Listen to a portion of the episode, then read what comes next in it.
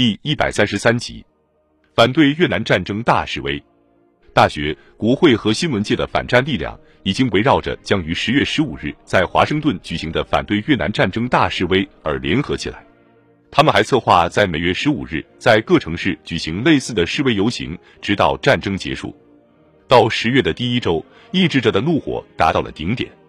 反战演说、反战宣讲会和反战群众大会纷纷出现。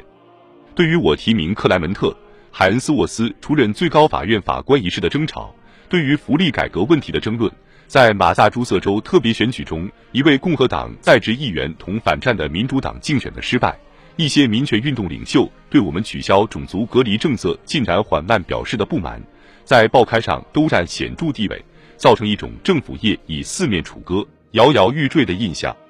新闻界把这些因素加到一起，称之为领导危机。新闻周刊的标题是尼克松先生处于困境。时代周刊的整个国内版都用来报道尼克松最倒霉的一周，用不着像初出茅庐的人那样大惊小怪。我们都很容易看出尼克松政府的一片天正在塌下来了。丧失信心的看法和关于政治瘫痪的预言广为流传。十月七日，戴维·布罗德在《华盛顿邮报》上写道：“事情日益明显，一九六八年搞垮林登。”约翰逊权威的那些人和那个运动，现在又出来要在一九六九年搞垮理查德·尼克松了。他们再次取胜的可能性很大。几天以后，迪安·艾奇逊警告说，要注意许多股力量正在企图搞垮尼克松。在《纽约时报》的一则独家采访的消息报道中，他说：“我认为，如果我们养成一种搞垮总统的习惯，我们就将发生重大的宪法危机。”我故意不理睬这些成了所谓危机的一种因素的可怕预言。时代周刊报道说，尼克松似乎对这一切都无动于衷。这家杂志的华盛顿办事处主任休·赛迪认为，在尼克松任总统以来最困难的时刻，我的态度也许和那些事件本身一样令人惊讶。我真正担心的是，这些旨在迫使我结束战争的广泛宣扬的活动，正在严重的破坏我为了同一目的而从事的幕后工作。几周以后，北约大使和卡伯特洛奇会晤时引用了参议院主要鸽派人士的话。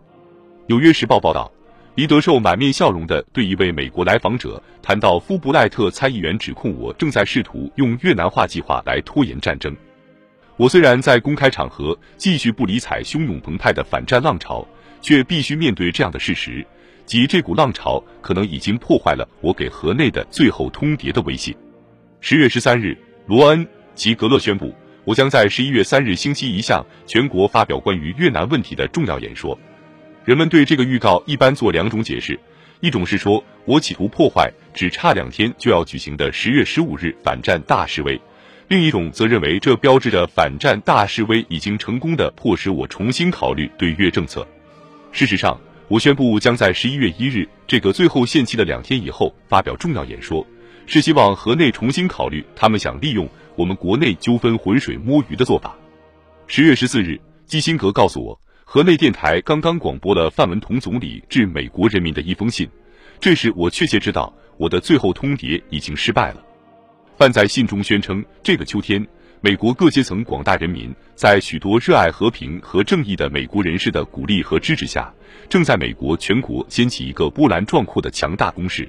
要求尼克松政府结束侵略战争，立即把全部美军撤回国内。我们坚信，由于我们两国人民的精诚团结和英勇斗争，由于有了全世界爱好和平人民的赞同和支持，越南人民和美国进步人士反对美国侵略的斗争必将取得彻底的胜利。祝你们的秋季攻势取得辉煌胜利！为了表明我认真的看待这种对我国国内事务的公然干涉，我让阿格纽在白宫召开一次记者招待会。他在会上把范文同的信称为令人难以置信的信息，并为记者们朗读了其中一些段落。他说明天反战大示威的领袖和赞助人、公职人员和其他领导，这些示威的人士应该公开拒绝接受这个手上沾满四万美国人鲜血的集权政府的支持。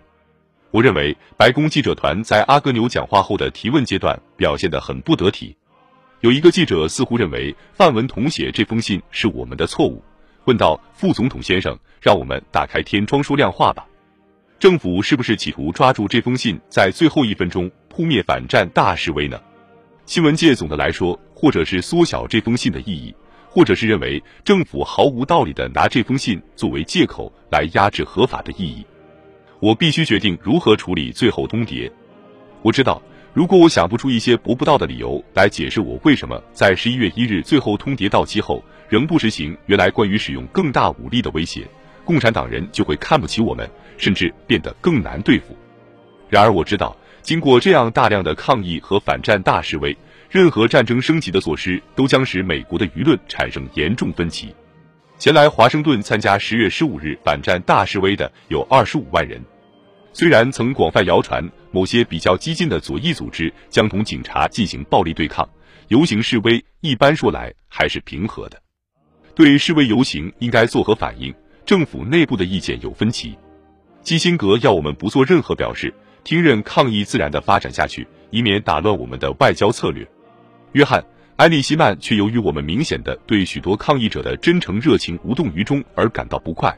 他要我宣布十月十五日为全国祈祷日，以默许的方式来表示支持根本的和平目标。华盛顿邮报赞扬了抗议者，说反战大示威意味深长地表达了他们对战争所感到的苦恼，但是也有对此持保留态度的，例如华盛顿明星报就说，值得重视的是，不管示威的目的何在。它实际上起了鼓励河内的作用，从而有可能延长战争。越共电台好像对这个问题做了回答。他说，共产党人从反战大示威得到了巨大的鼓舞。反战大示威在我执政期间第一次，但绝不是最后一次提出的一个关于民主国家领导性质的带有根本性的重大问题：总统、国会或任何负责的当选官员是否应该让公众示威，影响他们的决策。我对这个问题有明确的看法，并且决定直截了当的把话说清楚。我们曾经收到许多信件，批评我在记者招待会上说我绝不受示威影响这一言论。我只是从那些信里挑出一封，准备给予答复。办公厅挑选的是乔治城大学的一个学生写来的一封信，信中写道：“我认为，对于美国总统来说，注意人民的意愿是非常明智的行动。归根到底，人民选举了你，你是他们的总统。”你的职务对人民负有一定的责任，请允许我恭敬的建议总统重新考虑他原来的判断。我答复说，如果一位总统，无论哪一位总统，让示威者来规定他的方针，他就会辜负其他所有人对他的信任。不论是什么问题，如果让政府的政策在大街上制定，那就会破坏民主的程序。这样做就会把决策的权利交给吵嚷的最凶的人，而不是交给大多数人，不是交给论据最充分的人。这样做就等于听任各个集团通过大街上的对抗，而不是在投票箱前来检验自己的力量。十月十五日夜间，我想到了这次争取和平的示威所包含的令人啼笑皆非的特征。我认为这次示威已经破坏了本来还可能存在的在一九六九年结束战争的任何一线希望。可是现在我已经无能为力了，我将不得不根据当前的情况调整我的计划，并尽力加以贯彻。在十一月三日演说提纲初稿的上端，我写上了这样几个字：不要慌乱，不要动摇，不要反击。